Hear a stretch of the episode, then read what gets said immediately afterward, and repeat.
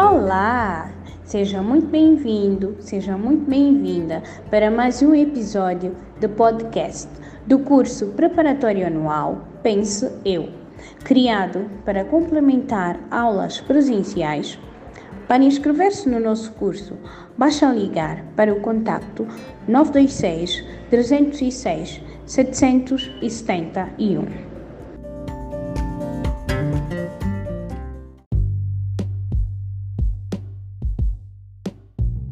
Principais evidências evolutivas. Como sabemos, a evolução é um dos temas mais pertinentes da biologia e temos como teoria mais aceite a teoria sintética da evolução, ou também conhecida como neodarwinismo, que é uma teoria que vem simplesmente para complementar os pensamentos do britânico Charles Darwin. Mas bem, para serem consideradas teorias científicas, não são apenas ideias lógicas, deve existir evidências ou factos que embasam as mesmas. Então, para as teorias científicas da evolução, nós temos principalmente quatro evidências. Quer dizer, existem várias, mas vamos abordar apenas as principais, que são quatro. Em primeiro lugar, nós temos as evidências fósseis. Em segundo lugar, as analogias e homologias. Em terceiro lugar, os órgãos vestigiais. E em quarto lugar, as evidências celulares e moleculares. Evidências fósseis. Os fósseis são as provas incontestáveis de que a vida evoluiu. Bem, então começamos por entender o que é um fóssil. Na verdade, fósseis são restos de seres vivos que devem ter pelo menos 10 mil anos de existência. Esses restos podem ser pegadas, ossos, dentaduras, secreções e até mesmo fezes, que em contato com certas substâncias sofrem um processo de mineralização, então tornam-se petrificadas, por isso é que conseguem conservar-se por longos anos. Também podem estar em contato com gelo e ali se preservarem. Os fósseis são comumente encontrados no subsolo quer dizer, em camadas profundas da Terra. E quanto mais profundo estiver, nos mostra que mais antigo é aquele fóssil. Então, com estas estruturas que foram sendo encontradas com o passar do tempo, nos permitiram identificar que houve vida antigamente na Terra diferente da vida que existe atualmente. Então, é uma prova incontestável de que a vida evoluiu como por exemplo os ossos petrificados encontrados de dinossauros nos permitiram formar estruturas completas de dinossauros de diversas espécies e assim nós sabemos que é uma espécie que existiu e que já entrou em extinção há bastante tempo. Nós seres humanos nem chegamos a conhecê-la, mas sabemos que existiu. Então, esta é a evidência incontestável. Em segundo lugar, nós temos as semelhanças anatômicas, ou seja, homologias e analogias. Quando observamos os seres vivos, nós percebemos que apresentam características muito semelhantes, o que nos dá a ideia que em algum momento da história eles deveriam compartilhar de um ancestral comum, como por exemplo, quando vemos as nadadeiras de um golfinho ou de uma baleia azul uh, apresentam muita semelhança com o membro superior de um ser humano ou ainda com os membros anteriores de outros mamíferos. Então conseguimos concluir que devam ter evoluído de um mesmo ancestral comum. Então dizemos que essa característica é homóloga, quer dizer, a anatomia é igual, mas as funções são diferentes quer dizer que é uma estrutura homóloga.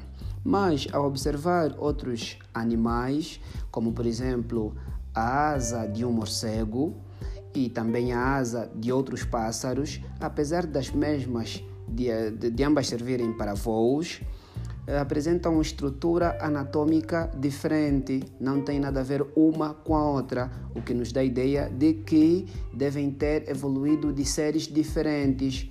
Então, dizemos, dizemos que os órgãos são análogos, quer dizer, têm a mesma função, mas origem embrionária ou ainda anatomia totalmente diferente. Então, de acordo a estas analogias e homologias, falamos em evolução convergente e evolução divergente. Falamos em evolução divergente quando seres que apresentam semelhanças anatômicas, ou seja, que provavelmente evoluíram do mesmo ancestral, são submetidos a ambientes diferentes. Então, cada um de, eh, terá a necessidade de adaptar a sua estrutura para o ambiente a que foi submetido. Exemplo, nós temos o golfinho, que teve que utilizar a sua estrutura para nado e se transformou em nadadeira. Já outros mamíferos tiveram que utilizar para caminhar, para se alimentar ou ainda subir em árvores.